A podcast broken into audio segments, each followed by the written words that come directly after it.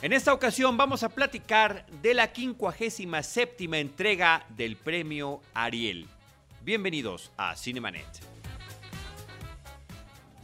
El cine se ve, pero también se escucha.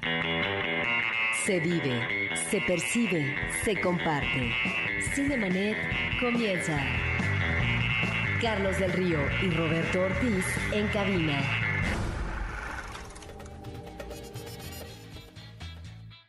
www.frecuenciacero.com.mx es nuestro portal. Es un espacio dedicado al mundo cinematográfico. Yo soy Carlos del Río. Les saludo, les agradezco que estén con nosotros y saludo por supuesto a Roberto Ortiz. Pues aquí estamos, Carlos, para comentar la ceremonia del Ariel. Sí, efectivamente, Roberto, estamos grabando este episodio un día después de la entrega del Ariel del 2015.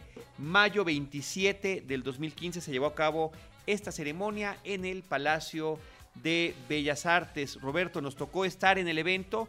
Tuvimos la oportunidad junto con nuestro colaborador Sergio Sierra Vega. Estuvimos primero en la alfombra roja y después ya ingresamos al palacio. Roberto en el área del público. Eh, Sergio y yo estuvimos en diferentes lugares de, los lugares de prensa. Vaya tratando de tener eh, la mejor cobertura posible y estando avisando también eh, simultáneamente en nuestras redes en eh, Twitter principalmente, cómo iban sucediendo las cosas. Roberto, hay 24 categorías en esta edición del Ariel, integrando las nuevas de, de revelación masculina y femenina.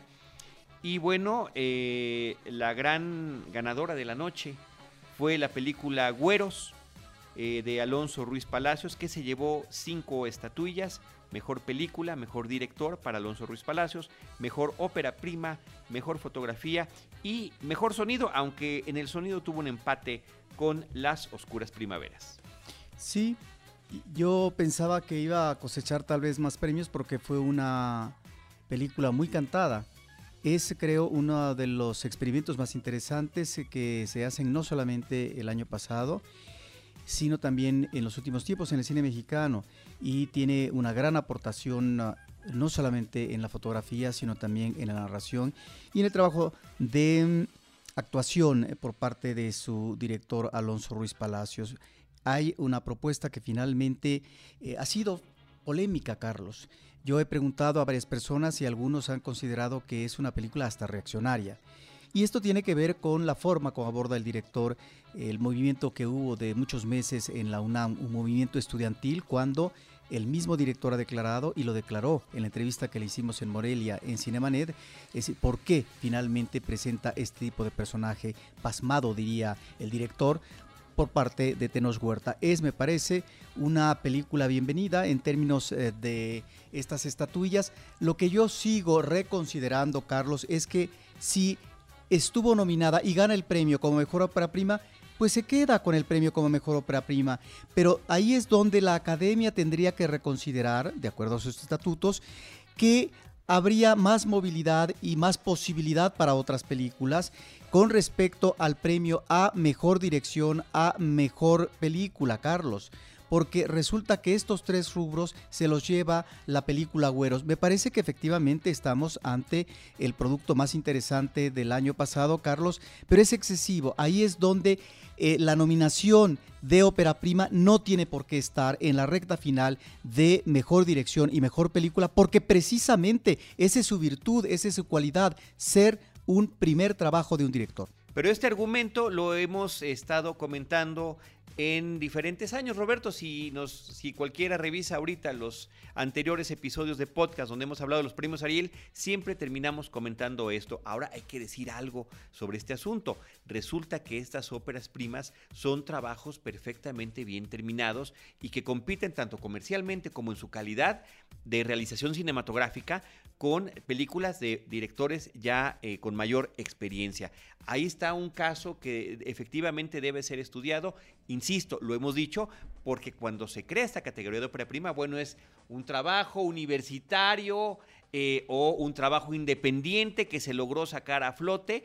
Es un director que por primera vez está presentando una película y que idealmente, o, o perdón, no idealmente, sino eh, uno pensaría que no tendría una calidad completa y resulta que están saliendo ya con, grandes calidades estas películas. Pero efectivamente creo que esto roba un poco de espacio. Una película, nuestra opinión es finalmente, no resumiendo, si una película eh, es una ópera prima y está en la categoría de ópera prima, pues no debería de competir como mejor película. Tal vez en los demás, eh, en las demás categorías sí, ahí no veo ningún problema.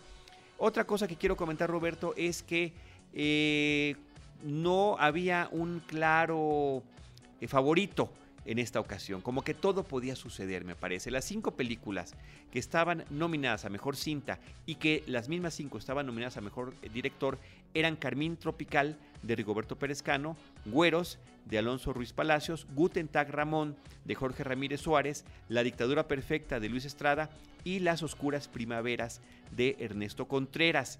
Eh, ¿Por qué no había un claro favorito? Por muchas razones. Por una parte, tenemos a Guten Tag Ramón, que fue una película eh, muy querida por el público, bien recibida por la crítica, pero que además ha tenido buena respuesta en sus exhibiciones y estrenos en otros países como Estados Unidos, por ejemplo, ¿no? Recientemente, además, había ya ganado, eh, fue la película que más Diosas de Plata se llevó y eh, recientemente se anunció también que es una cinta, y eso nos lo comentó ahí en el, en el Palacio de Bellas Artes su director, que es, la Academia del Cine de Estados Unidos está muy interesada en conservar, le pidieron el guion, le pidieron una copia, se estrenó en febrero en Estados Unidos y esto significa que es una película que puede competir por los premios Oscar el año que entra, no significa que vaya a estar nominada, pero es, puede ser considerada, lo cual es muy interesante. La dictadura perfecta, una película que causó mucha polémica, nuevamente de Luis Estrada, eh, con su mismo equipo actoral básicamente, y que eh, fue también un éxito de taquilla,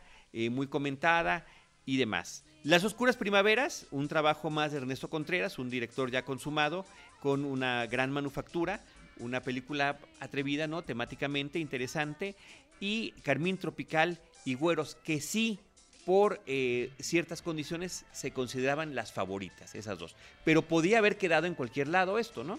Sí, hay que decir al público, Carlos, que ahora eh, se maneja de otra manera las nominaciones a eh, las cintas. ¿Por qué? porque ya desde hace tiempo se consideran no solamente las películas que son estrenadas comercialmente, aunque sea momentáneamente, de hecho así se hacía con tal de que fueran nominadas o que fueran consideradas por parte de la academia, sino que ahora películas que participan en los festivales eh, internacionales son películas que ahí se estrenan y que tienen ese puente de comunicación inmediata para ser consideradas por el comité de selección. De tal manera que tan solo de la recta final, Carlos, en el caso de Morelia, películas como Carmín Tropical o Güeros, pues son cintas que finalmente están ya en la palestra y no solamente fueron nominadas, sino también receptoras de algunos premios. Efectivamente, la otra cuestión es que no todas estas películas nominadas ya han sido exhibidas comercialmente, lo cual siempre lamentamos porque eh, pues no puede uno llevar sus favoritas si no conoce todas estas cintas, ¿me explico? Uno de esos casos fue el de la película La Tiricia, que resultó una gran sorpresa esta noche, la película de Jorge Pérez Solano. Eh, si bien ya había sido exhibida en la, Muestra Internacional de Cine de la Cineteca Nacional, no así eh, en, en exhibición comercial. Y resulta que su reparto es receptor de varios premios, ¿no? Como el caso de Noé Hernández, en el, en el, en el caso de actor de reparto. Sí, es eh, una película que ha tenido ya algunos ah, reconocimientos internacionales, que se presenta en la muestra internacional, tiene esta primera difusión ya también en provincia, esperemos que se estrene comercialmente y tiene premios en este rubro actoral. Sí, efectivamente. El otro eh, reconocimiento que recibe la Tiricia es eh, Mejor Actuación Masculina de Noé Hernández, como dijimos. Mejor Actriz Adriana Paz, que efectivamente, Roberto, fue una de las eh, sorpresas de la noche. Estaba compitiendo contra Karina Gidi, de la guerra de Manuela Jankovic. Jankovic, Ilse Salas por Güeros, Cassandra Changuerotti por Las Horas Contigo e Irene Azuela eh, una mujer que ha sido nominada, premiada en otras ocasiones y que te presentaba nuevamente, como decía yo hace rato, un personaje y en una película arriesgada eh, en muchos sentidos y que eh, posiblemente hubiera sido la favorita, ¿no? Sí, aquí a lo mejor se conjuga, Carlos, el hecho temático de la cinta con estos personajes del ámbito rural con una situación muy complicada en términos del destino de un niño y cómo manejarlo por parte de este personaje femenino que gana el premio eh, de actuación. Y luego ese tipo de situaciones atraen a los ah, miembros del comité de selección y de calificación, Carlos, porque yo diría que en ese rubro actoral pues había otros ah, competidores importantes.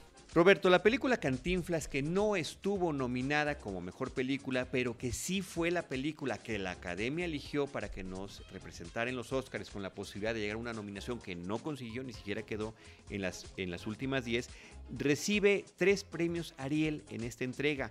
Mejor diseño de arte, mejor maquillaje y mejor vestuario. Un reconocimiento a los valores de producción de la cinta.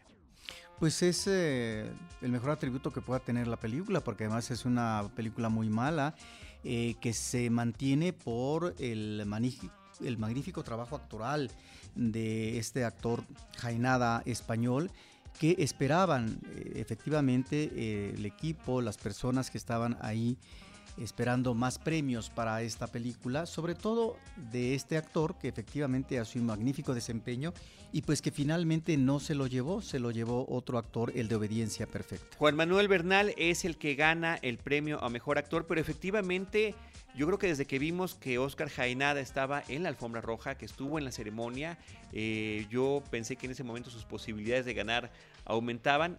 Harold Torres por la película González, Falsos Profetas también estaba nominado. Tenoch Huerta eh, por la película Güeros. Cristian Ferrer.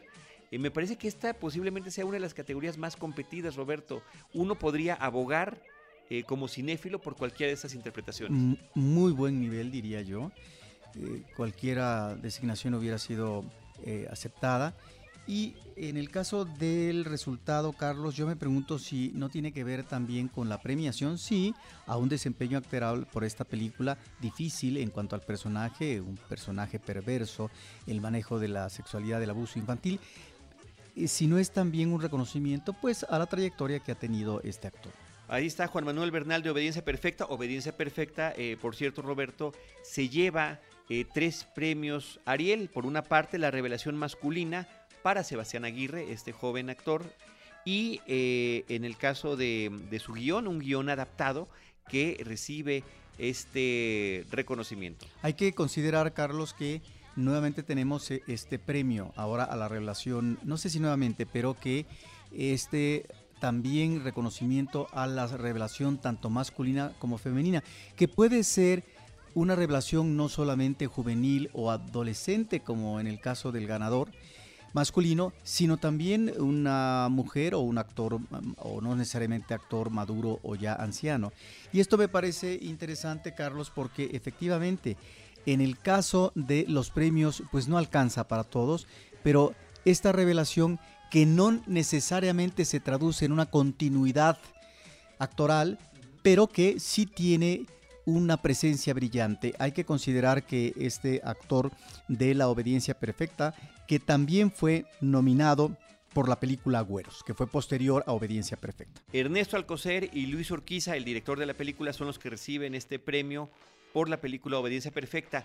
Eh, también me llama la atención que es la única categoría de las 24 de esta entrega del Ariel que solamente tenía tres películas nominadas. Las otras eran, en el caso de guion adaptado, La Fórmula del Dr. Funes y Canon, Fidelidad al Límite, porque normalmente eh, siempre tenemos, eso lo he notado yo en la Cinematografía Nacional, más guiones originales que guiones adaptados. Eh, Roberto, Las Oscuras Primaveras, la película de Ernesto Contreras, recibe tres premios, el premio de mejor edición, el premio de mejor música original para los hermanos del Real y en sonido, como habíamos comentado hace ratito, empató con la película Güeros.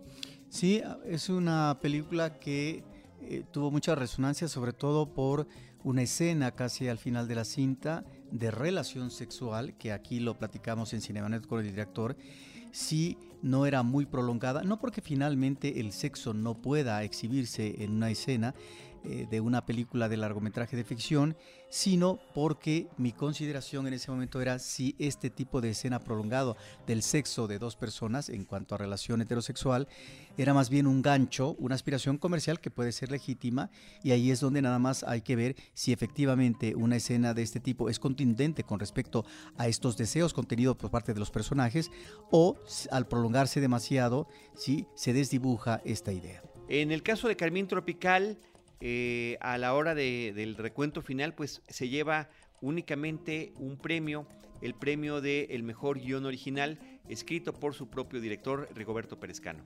Sí, aquí me llama la atención y hay que celebrar esto, Carlos, el hecho de que se ha nominado un director como Perezcano, que tiene una trayectoria muy interesante. De hecho, esto es como la finalización de una trilogía de personajes que devienen, surgen, eh, que viven, pero que a lo mejor ahora están instalados en otra parte, eh, como norteado en eh, lo que es el istmo de Tehuantepec.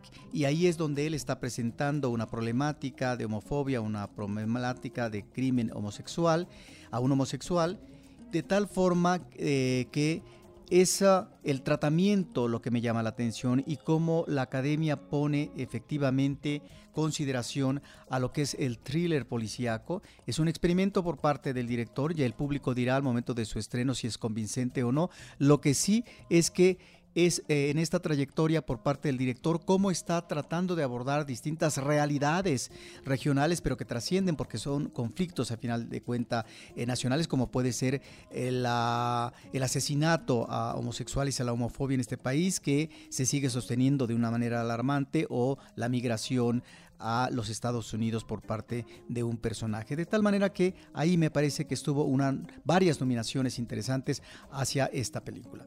En el caso de Mejor Película Iberoamericana, que es una categoría que hay en los premios Ariel de la Academia de Artes y Ciencias Cinematográficas de México, estaba la película Conducta de Cuba, La Isla Mínima de España, Mr. Kaplan de Uruguay, Pelo Malo de Venezuela y la ganadora eh, resultó ser Relatos Salvajes, la película de Damián Cifrón de Argentina, eh, que ya hemos comentado mucho en este episodio, en este podcast, y eh, que no solamente no estaba el director, normalmente no se espera que estén los directores de las películas extranjeras en, la ceremonia, pero normalmente hay alguna persona o de la embajada o algún representante y no hubo nadie que pudiera recibir este premio para Relatos Salvajes. Este es uh, un Ariel como cantado, diría yo, porque es una película que cubrió expectativas para el público desde la muestra internacional de cine. De hecho, fue de las películas que arrancaron la muestra y fue una película que gustó mucho eh, por su humor, por eh, los elementos eh, que permeaban en las diferentes historias que presenta el director de este país sudamericano. De tal manera que, pues ahí está un reconocimiento a una película que tuvo una magnífica presencia con el público. La película de Relatos Salvajes, eh, mejor película iberoamericana en los premios Ariel 2015. Roberto, mejor coactuación femenina para Isela Vega por la película Las Horas Contigo. Eh, no estuvo ella en la ceremonia, recibió el premio su hijo con un discurso eh, simpático. Simpático y digamos con eh, dicho de manera muy energética por parte de este joven. Sí, y de nueva cuenta es como el reconocimiento a una actriz de larga trayectoria, una de las presencias eróticas de los 60, 70, también directora de cine. Eh, Roberto Fiesco realizó recientemente un libro sobre este personaje. Eh, relevante en el ámbito del espectáculo cinematográfico en México y es una mujer mayor yo pienso que es un reconocimiento, no creo que sea una gran actuación la de ella, eh, pero está ahí, me parece que su personaje cumple y por eso le dan este Ariel. En el caso de Revelación Femenina, el premio se lo llevó Nora Isabel Huerta por la película Seguir Viviendo y eh, en otros eh, premios que habría que comentar, por supuesto, está el mejor cortometraje documental, se lo llevó Jaime Curi por su película El Penacho de Moctezuma, Plumaria del México Antiguo, el mejor cortometraje de animación, la película de Pablo Ángeles Suman, que se llama El modelo de Pigman, una película que nos comentaron allí, tardó muchos años en realizarse por la detallada animación que significó. Y eh, Roberto, pues el mejor cortometraje de ficción eh, se lo dieron el premio a Giovanna Zacarías, a la actriz y ahora directora Giovanna Zacarías, por su película Ramona. Sí, ahí es donde eh, a veces, en términos de premiación, eh, Carlos, se toman anteriores reconocimientos, como puede ser el de este corto en el Festival de Morelia, y la academia retoma eso y la premia. Me parece que es excesivo.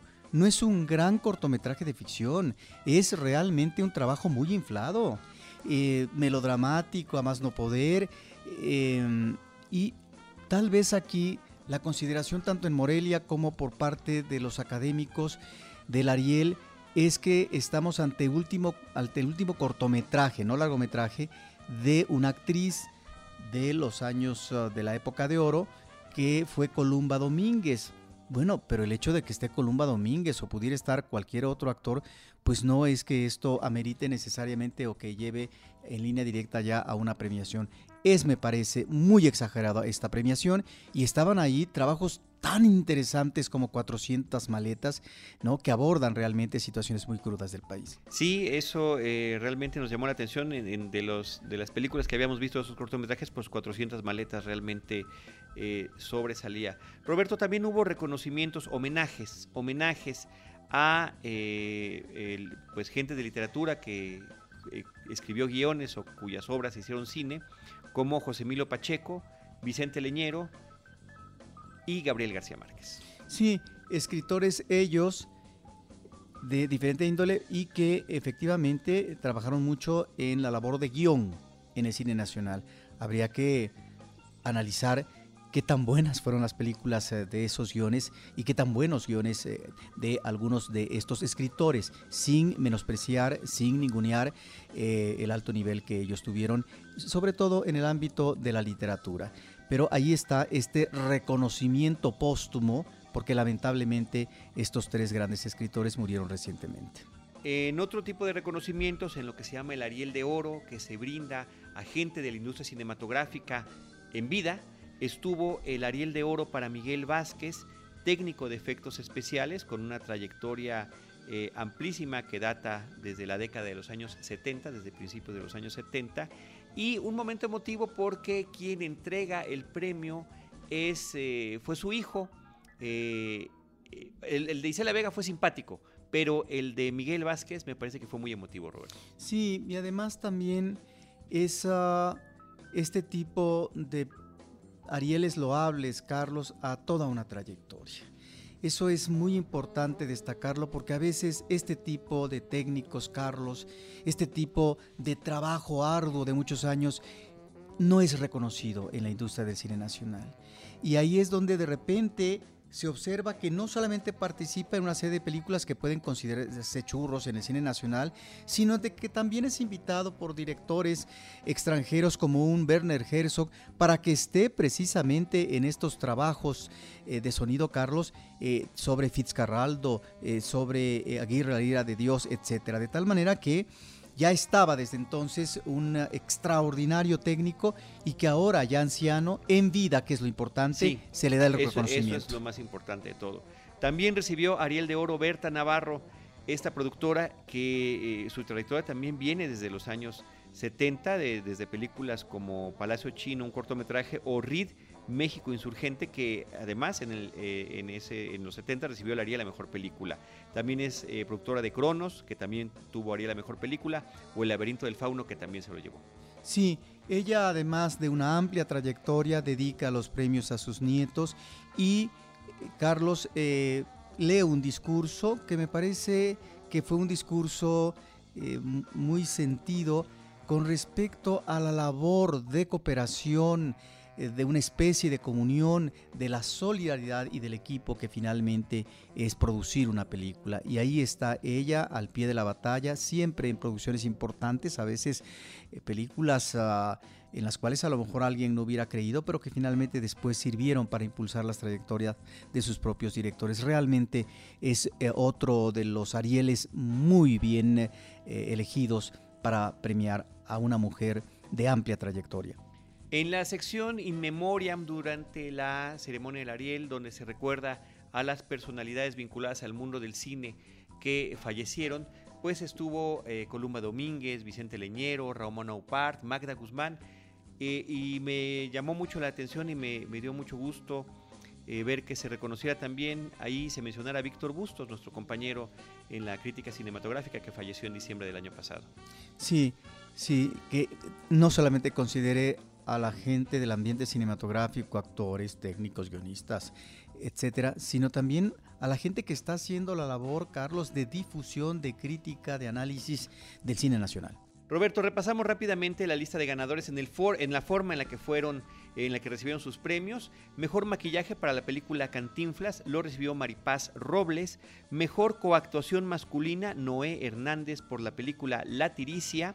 Mejor coactuación femenina Isela Vega por Las Horas Contigo. Mejor cortometraje documental El Penacho de Moctezuma, Plumaria del México Antiguo, de Jaime Curi. Cortometraje de ficción Ramona de Giovanna Zacarías, cortometraje de animación El modelo de Pigman de Pablo Ángeles Suman, mejor música original Las Oscuras Primaveras, Emanuel del Real, Renato del Real y Ramiro del Real, los músicos, mejor sonido El empate entre güeros eh, que fue realizado por Isabel Muñoz, Pedro González, Gabriel Reina, Kiyoshi Osawa, Jaime Baxt y Michelle Coutelnock, y de la película Las Oscuras Primaveras de Enrique Ojeda y Enrique Greiner. Eh, mejor película iberoamericana, Relatos Salvajes de Damián Cifrón. Revelación femenina, Nora Isabel Huerta, Seguir Viviendo. Mi revelación masculina, Sebastián Aguirre, por Obediencia Perfecta. Mejor vestuario, Gabriela Fernández, por la película Cantinflas, mejores efectos visuales, eh, visitantes, Charlie Iturriaga, eh, mejor diseño de arte, Cantinflas, Christopher Lagunes, mejores efectos especiales, Ricardo Arbizu y Willebaldo Bucio. Mejor edición, Valentina Leduc por Las Oscuras Primaveras. Mejor guion adaptado, Ernesto Alcocer y Luis Urquiza por Obediencia Perfecta. Guión original, Carmín Tropical de Rigoberto Perezcano, mejor fotografía, Damián García por la película Güeros, mejor ópera prima, Alonso Ruiz Palacios por la película Güeros, mejor largometraje documental H2OMX, dirigida por José Cohen y Lorenzo Hagerman. Eh, únicamente estuvo eh, José Cohen en, la ceremonia, Lorenzo Hagerman nos comentó que estaba filmando. Mejor dirección, eh, Alonso Ruiz Palacios por la película Güeros. Mejor actor, Juan Manuel Bernal por Obediencia Perfecta. Mejor actriz, Adriana Paz por La Tiricia. Y mejor película, Güeros, de Alonso Ruiz Palacios. La lista completa está en la página de Cinemanet. Eh, y bueno, habría, habría que hacer algunos comentarios de cómo estuvo la ceremonia, Roberto.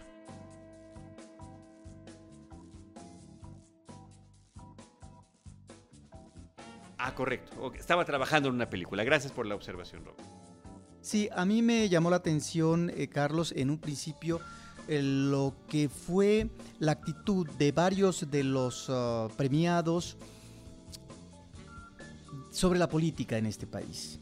Eh, que quien dé a pie para que se comience a hablar de ello es la directora Blanca Guerra, directora de la Academia de Artes y Ciencias Cinematográficas. Presidenta de la Academia. Presidenta, perdón porque ella habla de que hubo un discurso por parte de nuestro presidente Enrique Peña Nieto con respecto a la equidad de las importaciones, para que haya una adecuada competencia. En el tema textil me parece que era además, ¿no? Y lo que ella dice con respecto al cine que tendría Peña Nieto, que también eh, eh, digamos, ponerse al corriente con respecto a lo que debía de hacer esta como defensa o este apoyo al cine nacional. A partir de ahí yo observé, Carlos, a una serie de personajes eh, ganadores de, los Arieles sobre la cuestión política. Hubo una alusión muy recurrente, sobre todo a los desaparecidos estudiantes de la Escuela Normal Superior de Ayotzinapan de tal manera que Giovanna Zacarías, que obtiene el premio como mejor cortometraje de ficción, critica al sistema político mexicano, eh, Pablo Ángeles, ah, mejor cortometraje de animación, también se muestra preocupado por la situación del país, Malena Durán, la cantante de In Memoriam, cuando se recuerda a las personas que murieron el año anterior, pues se alude el 43 de qué manera en las palmas de su mano cuando termina la interpretación. José Cohen, director a mejor largometraje, eh, dice que debemos priorizar y exigir a nuestros gobernantes. México no necesita más aeropuertos. Ojalá Nieto, es decir, Enrique Peña Nieto y su equipo reconsideren. Ernesto Alcocer, que tiene eh, pues el premio como mejor guion adaptado, él dice que hacemos muy poco para que no vuelvan a suceder eventos ya de otro tipo. ¿A qué se refiere?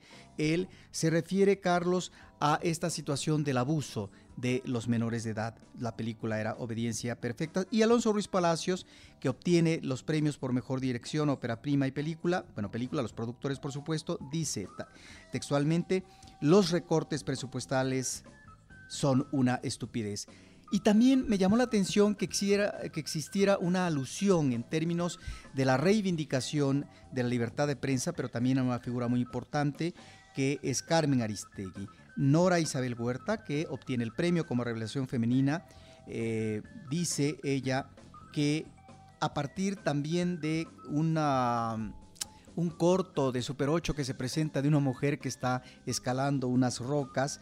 Ahí eh, fueron los conductores quienes eh, mencionaron, bueno, que estaba haciendo ese personaje femenino, pues subiendo la peña para llegar a la cima, textual. Eso fue de los conductores. En el caso de Isabel Huerta, ella textualmente dice, queremos a Aristegui de regreso. Ahí están, pues, Carlos, puede haber otros más, quienes eh, participaron y estuvieron mencionando esta situación difícil que está viviendo el país. Lo que me llama la atención finalmente, cuando entrevistamos brevemente a la presidenta de la academia, dijo, la ceremonia también se convierte en un foro de libertad de expresión y por lo tanto cada quien puede decir lo que se le antoje. Eso está bien. Lo que a mí me llama la atención es que se vuelve de repente eh, como una constante. Eh, un tema específico, en este caso la desaparición de los estudiantes de Otzinapan, como si no hubiera otros problemas eh, graves en este país en estos mismos momentos, porque no solamente son ellos los desaparecidos, son muchos más, miles los que han desaparecido en esta administración sexenal, sino también en la administración de Calderón. De tal manera que ahí es donde de repente esto se puede volver una cantaleta. Efectivamente, la libertad de expresión ahí está, pero a veces es posicionarse para eh, mostrarse eh, que en la política finalmente somos muy airosos. Como libertad de expresión me parece muy bien y en donde yo creo que eh, también están otras alusiones con respecto a problemas graves del país, es cuando directores o personajes que están enlazados con el problema del agua de este país, que ya su director nos dijo en Cinemanet que va a haber un colapso no en 20, 25 años, sino entre 10, 15 años, si no se atienden urgentemente estas situaciones del agua, o por ejemplo con el abuso de menores, me parece que esto habla de la gravedad y que el cine mexicano está tratando esos problemas. El problema, eh, no el problema, sino lo que observo, Carlos, es que a veces es colgarse de una situación grave del país para querer tener eh, resonancia mediática. Pues bueno, más notorio en el caso de Giovanna Zacarías que eh, enlistó una serie de, problemas y situaciones sociales y políticas eh, como cantaleta que además ya traía preparada la lista. ¿no? yo sí subrayo el tema de que la gente de obediencia perfecta cuando recibía sus premios hacía esta alusión hacia el grave problema de los abusos sexuales a los menores. Roberto, eh, otros datos eh, curiosos de la ceremonia nos eh, citan para una ceremonia que iba a empezar a las 7. Nunca empiezan los ariles a tiempo, lo sabemos, pero me parece que esta vez no fue tanto el tiempo de espera. Antes de las 7.30 la ceremonia ya había comenzado, lo cual me parece muy bien. Es una ceremonia que se fue de corrido. Lo que pasa es que efectivamente son muchos premios y se hace, se hace largo. Y mencionar que los conductores fueron Enrique Arriola y Regina Orozco. con esta técnica digamos, eh, o, estilo muy de, la Academia de Hollywood, de estar haciendo bromas entre premiación y premiación, unas que funcionan, otras que funcionan menos, ¿no?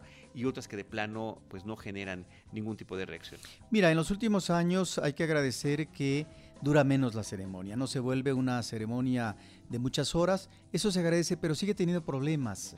Eh, lo que es el desenvolvimiento de la ceremonia misma. ¿Por qué? Porque, y ahí es un problema del guion y de la dirección escénica, porque no siempre los gags funcionan. Y ahí es donde cuando tú observas el buen trabajo que hacen en Hollywood, bueno, es que son gags efectivos. Y que tampoco no siempre funcionan allá también. No siempre, efectivamente, porque también depende de los conductores. Y yo diría que hubo problemas de continuidad, eso me parece grave. Demasiada presencia de los conductores principales, Enrique Arriola y Regina Orozco. Y Orozco, me parece que fue excesivo su ya cantó una vez y canta después toda una serie de películas que están vinculadas al cine nacional, efectivamente, pero pareciera que estábamos viendo su espectáculo eh, de cabaret que otra cosa no es porque finalmente no sea una presencia efectiva musicalmente hablando en el escenario, Carlos, pero creo que de estas cosas se tienen que abreviar, no deben de llevarse demasiado tiempo desde mi punto de vista. Y ahí sí creo que en términos del humor, no siempre es afortunado, lamentablemente, y sobre todo cuando hay alusiones a la cuestión política, en donde, bueno, ojalá y la cuestión política fuera un filón para poder abordar situaciones eh, terribles que está viviendo este país. Lamentablemente no es así. Yo quisiera, Carlos, mencionar que en esta ocasión la academia decidió que el uh, elemento temático que estuviera presente siempre durante la ceremonia fuera la memoria fílmica. De tal manera que ahí es donde está, sobre todo, más que de Cineteca Nacional, de la Filmoteca de la UNAM, un gran trabajo de selección de materiales, donde de acuerdo a las presentaciones de los premios de las categorías, Carlos, es que comenzamos a ver toda una serie de trabajos que a veces pertenecían a noticieros, como es el noticiero de cine mundial, pero a veces también a cortos o a trabajos experimentales que se hicieron en su momento. Tan solo habría que considerar que al principio se presenta una entrega de Arieles de 1957, donde Tito Novaro recibe el premio como mejor director y en el caso actoral pues están una Silvia Pinal y un Arturo de Córdoba. de, Córdoba sí. de tal manera que cuando también se dan los efectos especiales, pues vemos un trabajo que yo desconocía, un recorrido de un vehículo, de varios vehículos, donde Vicente Rojo está eh, trabajando sobre el negativo, supongo, haciendo estos diseños eh, magníficos, eh, no sé si en esta película específica, pero los diseños magníficos que posteriormente vamos a ver en su labor editorial. De tal forma que también en el caso de Ópera Prima, fue muy curioso como vimos un reportaje de un director Nobel, Corona Blake, haciendo eso, su primera película, esta forma tan ampulosa como la voz en off por parte del conductor del noticiero habla de esta magnífica obra que tiene que ver con la violencia intrafamiliar, o un trabajo de Gurrola en donde nosotros encontramos a un José Luis Cuevas Carlos, joven, que está dentro de un súper, parece que robando que a lo mejor al final le van a eh, dar eh, un disparo o lo van a matar todos esos trabajos me parece que recrearon muy bien esta como atmósfera con respecto a esta importancia de rescate pero de preservación de los materiales fílmicos, Carlos. Y en eso la directora, la presidenta, perdón, de la academia ha sido muy enfática y de hecho ha realizado conjuntamente con la Filmoteca de la UNAM un trabajo de restauración que se inició con una cinta de los años 30 eh, la Mujer del Puerto, ha continuado con el Tren Fantasma y habló de que el siguiente proyecto sería la ópera prima de Roberto Gabaldón, La Barraca. Roberto, otra cosa también que me gustaría destacar es eh, la presencia, desde inclusive antes de que iniciara la ceremonia, la presencia auditiva de la voz de Martín Hernández que hizo la primera, segunda, tercera llamada, pues, ya todo pregrabado, por supuesto, para ingresar a la sala avisando que esta ceremonia sería televisada, lo cual es este mm, no del todo correcto, esto es una parte porque no es en vivo, todavía no existe la transmisión en vivo por vía de televisión de la ceremonia del Ariel, se transmitió por Canal 11, pero me parece que empezó como a las 10 de la noche en esta cuestión que se llama diferida de una entrega del Ariel. Pero bueno, hablaba yo de la voz de Martín Hernández, que era la voz que anunciaba las películas nominadas y que, ya que se anunciaba la ganadora, eh, también eh, se escuchaba algún dato curioso de ese ganador, de cómo trabajó con el director, alguna trivia de la película, lo cual me parece muy interesante y que eh, le da información adicional a los espectadores, a los televidentes, a los que estamos cubriendo la nota. Me parece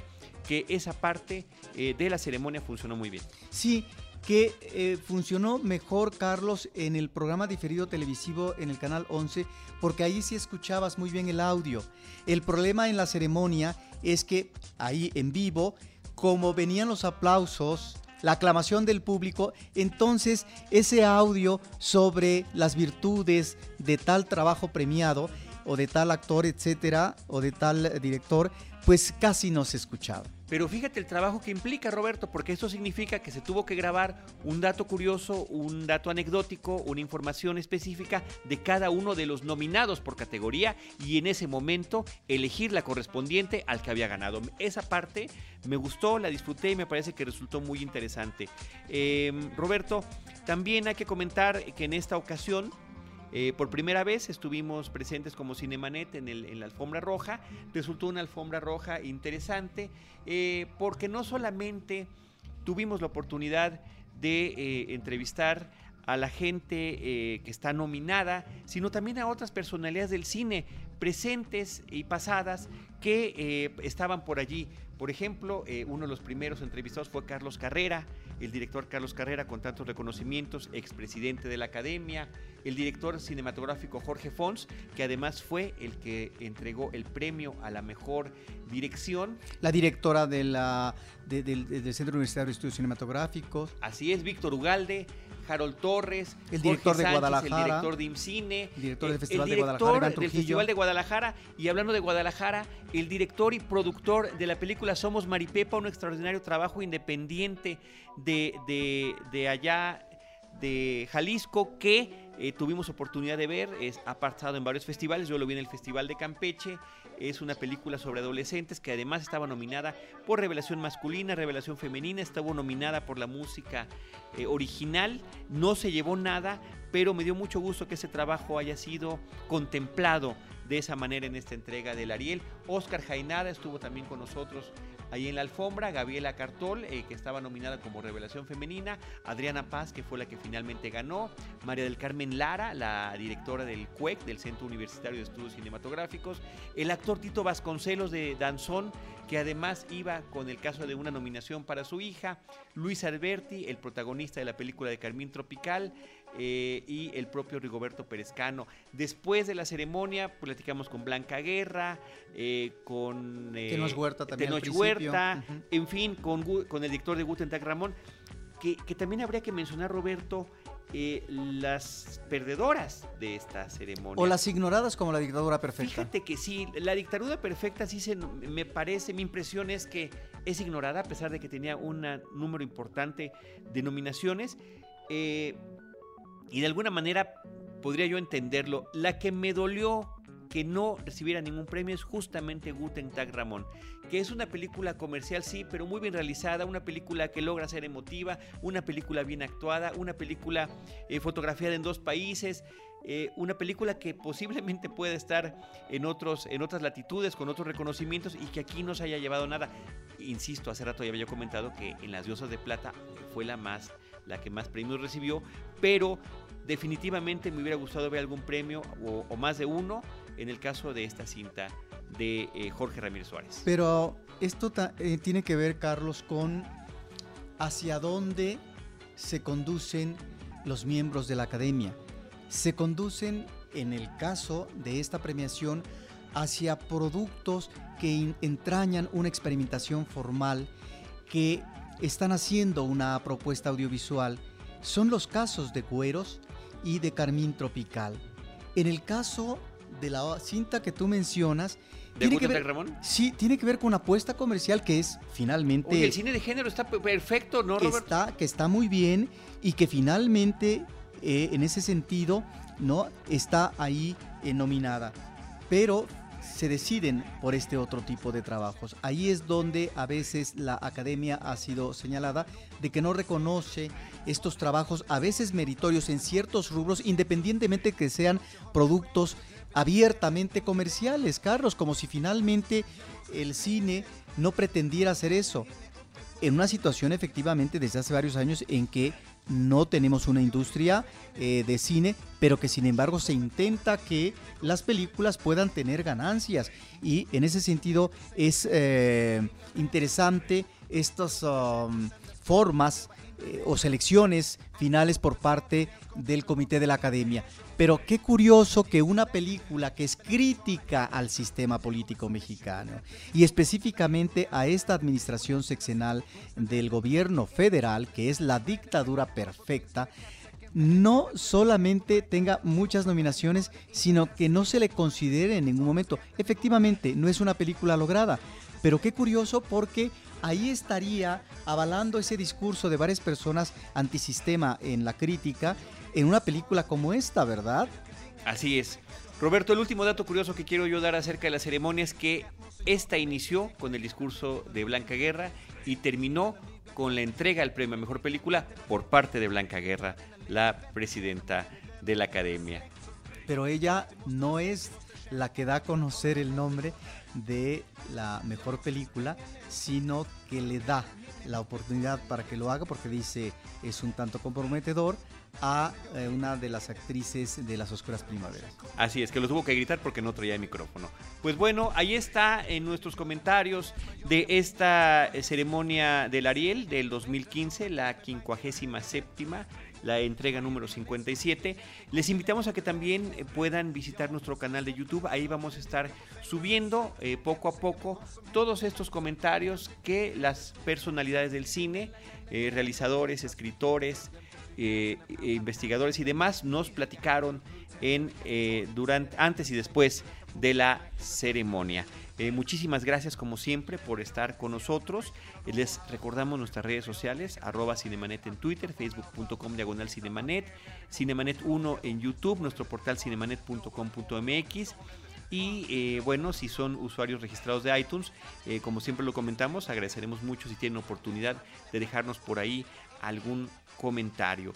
Desde estos micrófonos, Roberto Ortiz y un servidor Carlos del Río, les agradecemos que nos hayan eh, escuchado. Agradecemos también de parte de nuestra productora Paulina Villavicencio y nosotros también expresamos nuestro agradecimiento a Sergio Sierra Vega que nos estuvo apoyando con el tema de la cámara y la edición de las cápsulas que estaremos poniendo en YouTube para Cinemanet. Desde cualquiera de nuestros espacios, nosotros les estaremos esperando en nuestro próximo episodio con Cine, Cine y más Cine.